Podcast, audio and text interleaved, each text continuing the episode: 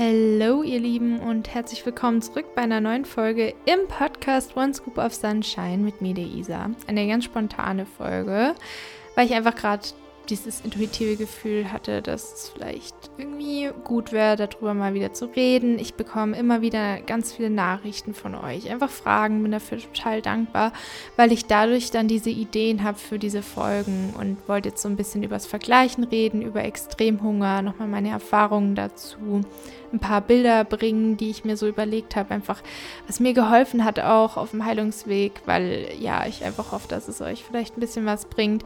Ich teile das Ganze in zwei Teile, weil es jetzt doch recht lang geworden ist. Genau, weil es ist sonst insgesamt eine Stunde, deswegen mache ich jetzt so halb, halb, halbe Stunde, halbe Stunde ungefähr. Ja, und wünsche euch jetzt ganz viel Spaß mit dieser spontanen Folge zum Jahresende bzw. Jahresanfang, je nachdem, wann die Folge rauskommt. Alles Liebe und viel Spaß! Okay, also ich habe mir ganz, ganz viel aufgeschrieben zum Thema Extremhunger mal an einem Tag. Ich habe ja immer wieder Fragen von euch in den Nachrichten drin. Also da schneit immer wieder was rein und manchmal schreibe ich mir dann Antworten, die ich einzelnen Personen gebe, auf oder Gedanken dazu auf oder ich weiß nicht, so kleine ja, kleine Impulse, die ich dann in der Folge weitergeben möchte oder die ich hier sagen möchte, damit so, damit so alle was von haben. Und was jetzt über die Feiertage, über die Weihnachtsfeiertage 2021, wir haben jetzt gerade Weihnachtszeit, immer wieder aufkam, war so das Thema Vergleichen vor allem, was ich absolut verstehen kann, vergleichen mit der Schwester vergleichen oder anderen Familienmitgliedern, Freundinnen, die dann zum Beispiel so und so viel Sport gleich wieder machen oder kompensieren oder wie auch immer. Dann als nächstes steht ja jetzt das neue Jahr an. Da ist dann nochmal das Thema mit den ganzen Vorsätzen, die sich sehr viele Leute ja setzen oder Scherze, die gemacht werden, wie haha, jetzt ab Januar gehe ich jeden Tag ins Fitness und dann mache ich das mal und oder ich, ich ernähre mich, ernähr mich anders oder sowas. Und das können natürlich für Leute, die es dann so als Fokus haben, wie zum Beispiel Betroffene von Essstörungen oder wie auch immer, die da einfach eine Unsicherheit haben oder wo das ein großer Punkt ist, dann schon sehr ja, triggernd wirken oder dann einen in das Vergleichen katapultieren. Oh, ich sollte aber auch. Wenn es meine beste Freundin macht, da sollte ich jetzt auch mal wieder Gas geben. Ich muss doch irgendwie mithalten können. So war das zumindest bei mir. Ich weiß nicht, ob das bei euch dann auch so einen Auslöser hat oder wie sich das bei euch auswirkt oder ob euch das vielleicht sogar gar nicht mehr juckt. Das wäre ja super. Ich muss sagen, was Ernährung bei so angeht, wenn ich das von Leuten höre, das ist mir eigentlich ziemlich egal, weil ich mich mit meiner Ernährung einfach sehr, sehr wohl fühle. Nur was Sport angeht, da wisst ihr ja von meiner kleinen Blockade, da ist es dann so, dass ich mir dann schon kurz denke, oh, ich würde irgendwie auch gern wieder einfach so, so mehr Motivation haben oder dass es für mich wieder normaler wird oder ich nicht mehr da so diese Ängste habe. Aber da bin ich ja im Prozess drin, daran zu arbeiten und nutze es aber gerade auch voll als Übungsfeld für. Self-Care und mich um mich zu kümmern, das zu erlernen und zu üben. Darum soll es jetzt aber nicht gehen. Fangen wir jetzt erstmal mit dem Thema Vergleichen an und dann sage ich nochmal was zum Extremhunger. Und ganz zum Anfang jetzt erstmal, lass uns einfach mal ganz kurz ein bisschen den Druck rausnehmen. Einfach mal kurz so Jetzt ankommen und nicht die ganze Zeit im Kopf Marathon rennen was jetzt da die Priorität sein soll, was man doch alles schaffen soll, was man doch da irgendwie für Vorsätze haben soll. Vielleicht ist es bei euch ja auch gar nicht so im Kopf. In meinem Kopf ist es aber schon so, dass ich dann immer oh, so ein bisschen mich verrückt mache. So, oh, was sollte ich nächstes Jahr alles schaffen? Und dann setze ich aber jetzt nicht direkt Vorsätze. Ich schreibe mir ein paar Manifestationen und Wünsche auf, auf jeden Fall.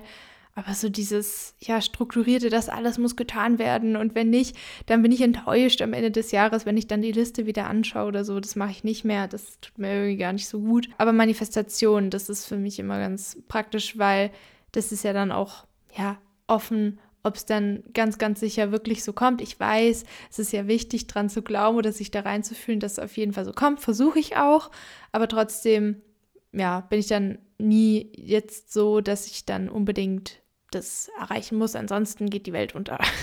die Wünsche, die ich halt habe. Wenn wir jetzt also übers Vergleichen reden, ihr wisst, was mein Standpunkt dazu ist. Ich glaube einfach aus meiner Erfahrung, dass das Einzige, was da langfristig hilft, wirklich diese eigene Selbstsicherheit, dieses eigene Selbstbewusstsein ist, dass dann so unerschütterlich ist, dass selbst wenn die beste Freundin, keine Ahnung, nur ein Stück Pizza isst, es einem selber egal ist und man, wenn man Bock drauf hat oder das Bedürfnis danach hat, die ganze Pizza isst. Oder selbst wenn die Freundin, ich weiß nicht, das und das anhat oder da und da hingereist ist, da bei sich zu bleiben. Das ist natürlich schwerer ja, oder leichter gesagt als getan. Wenn ich jetzt an mich denke und zum Beispiel wir vereinzelte Bereiche durchgehen. Zum Beispiel beim Essen ist es mir wirklich komplett egal. Da mache ich, was ich möchte, was mir gut tut. Da ist es mir mittlerweile so egal geworden, was andere machen, weil ich einfach so froh und dankbar bin, dass ich überhaupt was essen kann, dass ich überhaupt was vertrage und dass es überhaupt ja, geht, dass ich da so eine Freiheit habe, dass ich nicht ständig an Essen denken muss, keinen Extremhunger mehr habe. Das ist für mich ein absolutes Geschenk. Deswegen irgendwie teilweise war es sogar ganz gut, dass das alles mit dem Extremhunger so kam, weil ich dadurch jetzt einfach diese krasse Freiheit und Dankbarkeit auch habe und das nicht missen wollen würde und deswegen da gar nicht anfangen, mich irgendwie wieder zu vergleichen oder da reinzugehen. Ich lasse mich schon, was Rezepte angeht, ab und zu inspirieren, dass ich halt mal was Neues ausprobiere, aber sehr selten, weil ich einfach nicht so einen Spaß an, an Kochen habe, muss ich ehrlich sagen. Vielleicht kommt es ja irgendwann mal noch, aber oh, es nervt mich eher. also, das ist so der, der eine Punkt. Der nächste ist, dass ich nicht glaube, dass es möglich ist, außer man ist jetzt wirklich in so einem meditativen Zero-Zustand, wo man objektiv, so objektiv wie es eben geht, in der subjektiven menschlichen Sicht auf die Welt sehen kann, dass man dann wirklich komplett frei von Vergleichen sein kann. Ich glaube, wenn man sehr arg im Ego ist oder nur so ein bisschen, dass da immer so ein bisschen so dieses kommt, was machen andere um einen herum dass es halt einfach ein Teil von der menschlichen Erfahrung ist. Wie gesagt, außer man ist da in so anderen States, was jetzt der Otto Normalverbraucher nicht ist, so im Alltag. Also wir sind ja meistens einfach in unserem Verstand, in unseren Gefühlen und sind da im Vergleichen drin. Also ich werde mir, glaube ich, nicht die Illusion erlauben zu sagen, hört einfach auf, euch zu vergleichen. Das ist auf jeden Fall möglich, weil ich einfach bisher nicht die Erfahrung gemacht habe, in meinem Leben zumindest, dass es möglich ist. Weil ich mich immer ein bisschen vergleiche, was zum Beispiel Finanzen angeht von, von anderen Menschen, weil ich es einfach noch nicht so erlebt habe da absolut sicher zu sein oder ein gutes Verhältnis zu Geld zu haben. Deswegen schaue ich halt immer, was für ein Mindset haben die Leute, die zum Beispiel viel Geld haben oder wie haben sie das generiert, wie gehen sie damit um?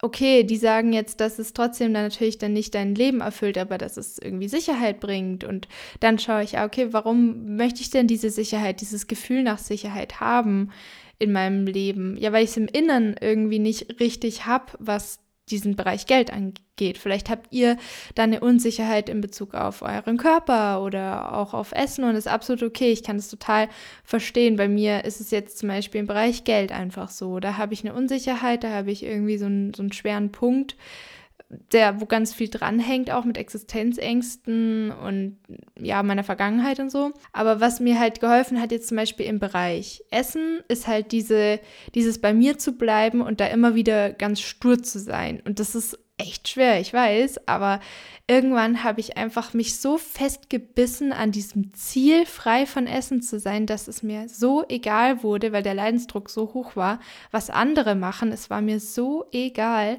weil ich einfach für mich ganz allein so der einsame Wolf mäßig kämpfen wollte und da absolute Freiheit haben wollte. Und das habe ich auch geschafft, das habe ich erreicht. Und seitdem ist es für mich so normal geworden, da nur auf mich zu schauen und dass es mir dann einfach egal ist, was andere machen. Ob ich dann um drei Uhr nachts mir noch eine Pizza warm mache und niemand anderes isst was, das fällt mir nicht mal mehr auf. Das ist mir ganz egal geworden. Und das ist dann auch was, wo, glaube ich, mein Umfeld mir viel geholfen hat, weil ich einfach sehr viel mit Jungs befreundet bin, einfach in Jungsgruppen. Und da muss ich ehrlich sagen, ich will das jetzt nicht so Geschlechter differenziert machen, aber es hat mir einfach geholfen, wie locker diese Jungsgruppe ist, was das angeht. So, die essen einfach, wenn sie Bock haben und was sie Bock haben und das ist denen total egal.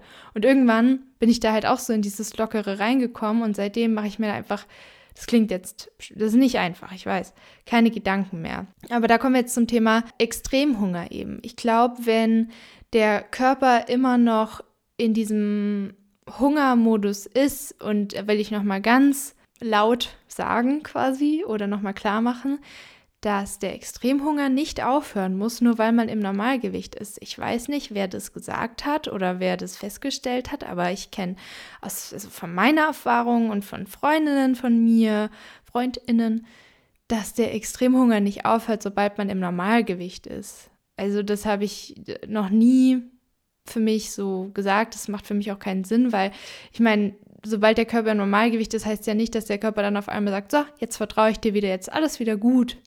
Also, oder zum Beispiel glaube ich halt auch immer noch, dass wenn zum Beispiel überhaupt so eine, ich sag's oft zum Beispiel, sorry, aber wenn überhaupt so Gedanken da sind, wie zum, oh, ich lasse es, wenn zum Beispiel, oh, wenn überhaupt so Gedanken da sind in Situationen wie über Weihnachten, in Feiertagen, was andere essen und da einfach der Fokus noch so arg auf dem Essen ist, ist meiner Meinung nach immer noch Extremhunger da. Es muss ja nicht unbedingt körperlich sein. Ich nenne das jetzt halt Extremhunger. Ihr könnt es auch anders nehmen, nennen. Ihr könnt auch sagen, ähm, Simona nennt es Healing Hunger, andere nennen es, weiß ich nicht, ähm, Verlangen nach Essen oder Notfallzustand des Körpers. Da gibt es ja so viele Begriffe. Ich nenne es jetzt einfach nur Extremhunger, heißt jetzt aber nicht, dass euch ständig der Magen knurrt. Ich hatte, wie gesagt, ja gar keine körperlichen Hungersignale mehr und auch keine Sättigungssignale. Ich hatte einfach nur ständig den Fokus auf Essen, das Verlangen nach Essen. Es ist mir nicht aus dem Kopf gegangen, außer ich war ganz arg abgelenkt. Aber ich hatte immer diesen Fokus auf Essen. Ich habe auch so gerne zu der Zeit, das heißt jetzt nicht, dass jeder Extremhunger hat, der das so macht, ne? Ist ja klar. Aber ich habe zu der Zeit so gern Zeit mit Essen verbracht, sei es jetzt kochen, stundenlang was herrichten, dekorieren, wie auch immer. Was aber auch irgendwie gut war, weil es war auch Teil des Heilungsweges für mich jetzt persönlich, weil ich wieder Spaß an Essen gefunden habe. Also das muss ja nichts Negatives bedeuten. Ist aber jetzt zum Beispiel gar nicht mehr so. Also das ist wahrscheinlich vielleicht einfach mein Charakter, dass mir das nicht so Spaß macht. Vielleicht kommt es ja wieder. Ich hoffe es sehr, dass ich ja wieder mehr Freude dran habe. Anyway, ich glaube, ich habe noch nicht ganz klar gemacht, was ich überhaupt sagen will im, beim Thema Extremhunger. Also der erste Punkt war jetzt, nur weil Normalgewicht da ist, muss der nicht unbedingt vorbei sein. Und auch so Sachen wie ja, einfach ständig an Essen denken oder Fokus aufs Essen haben. Ich glaube auch ehrlich gesagt, dass es nicht der, die Lösung ist, Trigger zu vermeiden. Also das habe ich ja schon immer gesagt. Also ich glaube nicht, dass man ein Leben so verbringen muss, weil ich muss es ja auch nicht, dass man ständig Trigger vermeiden muss, weil mich triggert es einfach nicht mehr.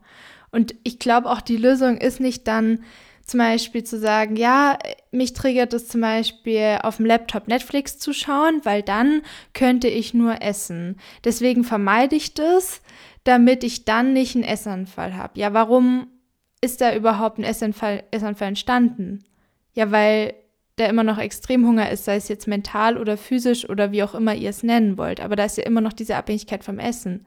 Sonst ähm, bestünde das Problem nicht. Und was dazu halt auch noch da ist, sind ja dann auch emotionale Themen, die wahrscheinlich relativ sicher nicht angeschaut oder gelöst wurden, weil okay, das kommt jetzt drauf an. Also es gibt zum Beispiel Menschen wie mich, die dann schon auch Emotionen mit dem vielen Essen im Internat kompensiert haben. Also ich habe da richtige Essenszelebrierungen, also ich habe es so richtig zelebriert, habe da total viel gegessen, nebenbei immer was angeschaut und hatte einfach ein Freiheitsgefühl wie noch was, weil ich es mir einfach erlaubt habe und gesagt habe, das dient jetzt meiner Heilung, die Zunahme dient meiner Heilung, das ist eine vorübergehende Variante meines Körpers es wird auch wieder anders, aber jetzt gerade brauche ich einfach dieses Gewicht und ich brauche dieses viele Essen und es tut mir jetzt gut und ich feiere das jetzt. War voll die coole Phase, echt, muss ich, muss ich sagen. Vor allem, weil ich so dankbar war, dass ich selber entscheiden konnte, was ich alles halt essen will und ähm, nicht das irgendwie vorgesetzt bekommen habe quasi. Also ich konnte mir das selber dann wählen und alles, auf was ich verzichtet hatte, dann mir so richtig gönnen. Und das hat, das war echt eigentlich teilweise schön. Ja, nach diesem Freiheitsschlag irgendwann ist mir halt auch klar geworden, krass, irgendwie jedes Mal, wenn ich unruhig bin, wenn ich Langeweile habe, wenn ich, ich kann, ich konnte auch keinen Hunger haben, also physisch gesehen, da habe ich sofort Panik bekommen. Aber wenn es jetzt auch andere Stressfaktoren von außen waren, dann habe ich es mit Essen kompensiert. Und dann ist mir aufgefallen, ah, okay, da gibt es also wirklich eine krasse Kopplung von Essen und Emotionen. Und da, das war das, wo ich ganz lange Angst hatte, dass ich das nicht entkoppeln kann, dass das nicht weggeht, dass ich nicht anders mit Emotionen klarkommen kann.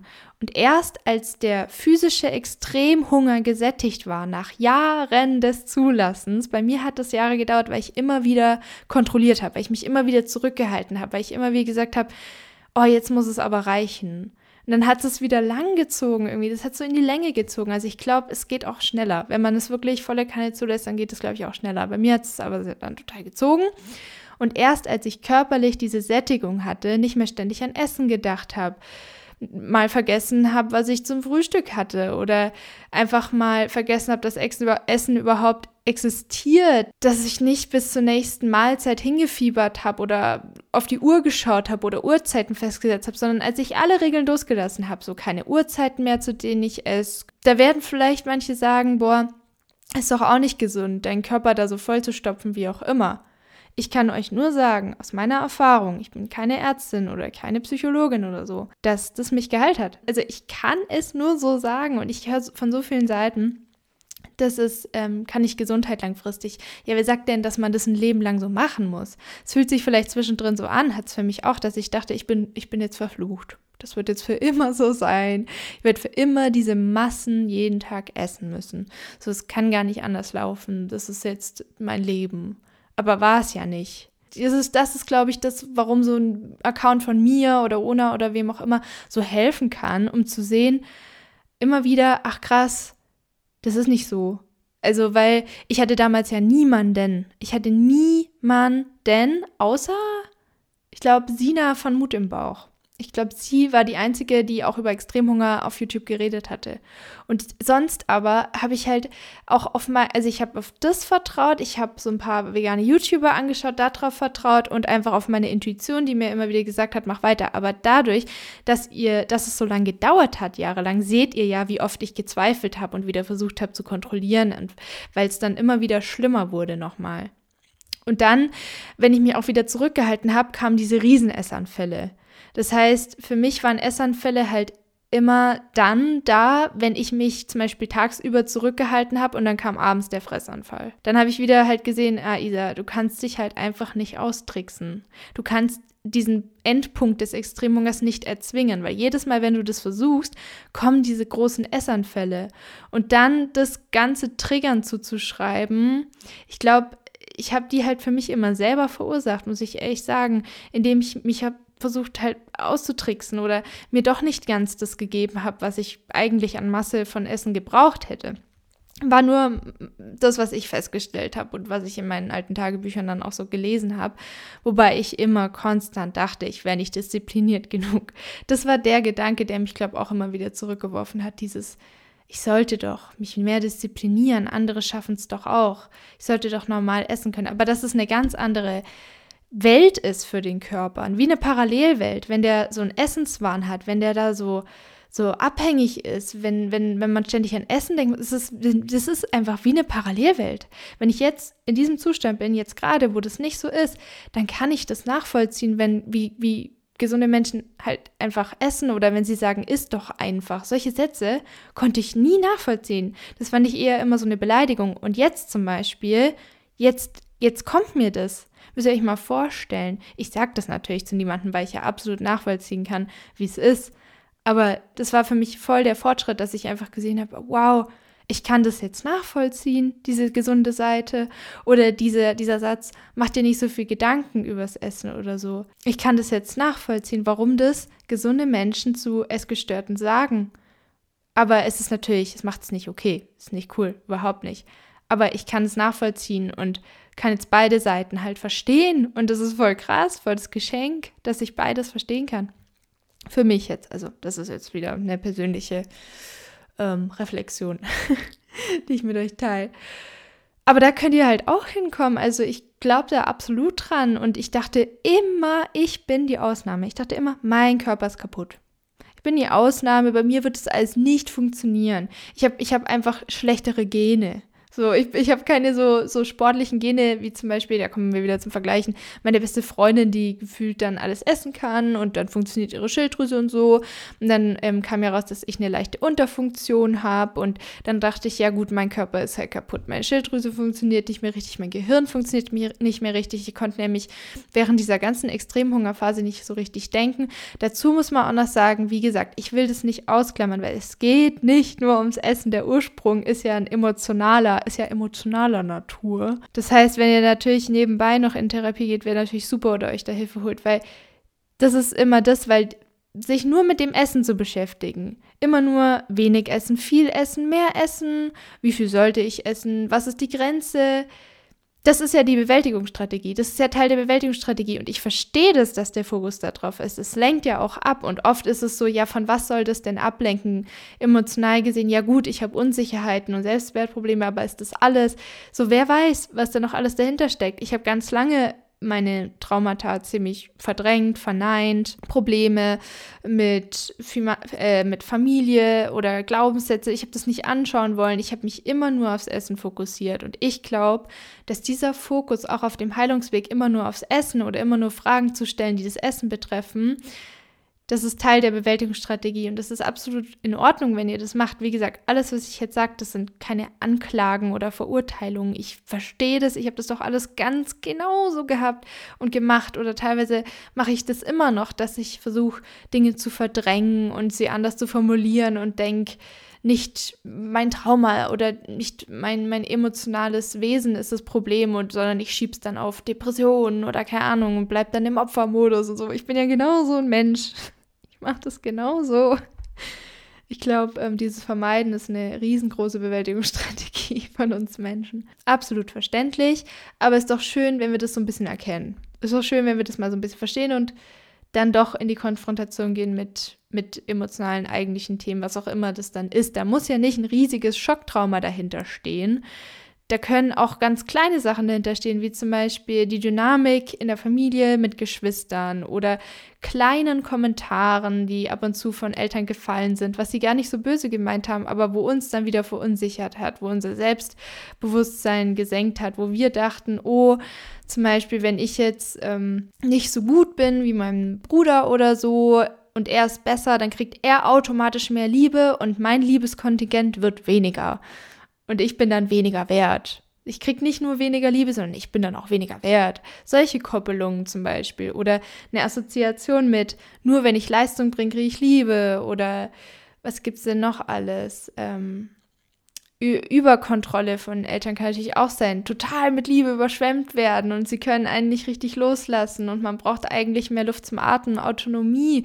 Und dann ähm, findet man das nur übers Essen und fühlt sich ansonsten so eingeengt oder so.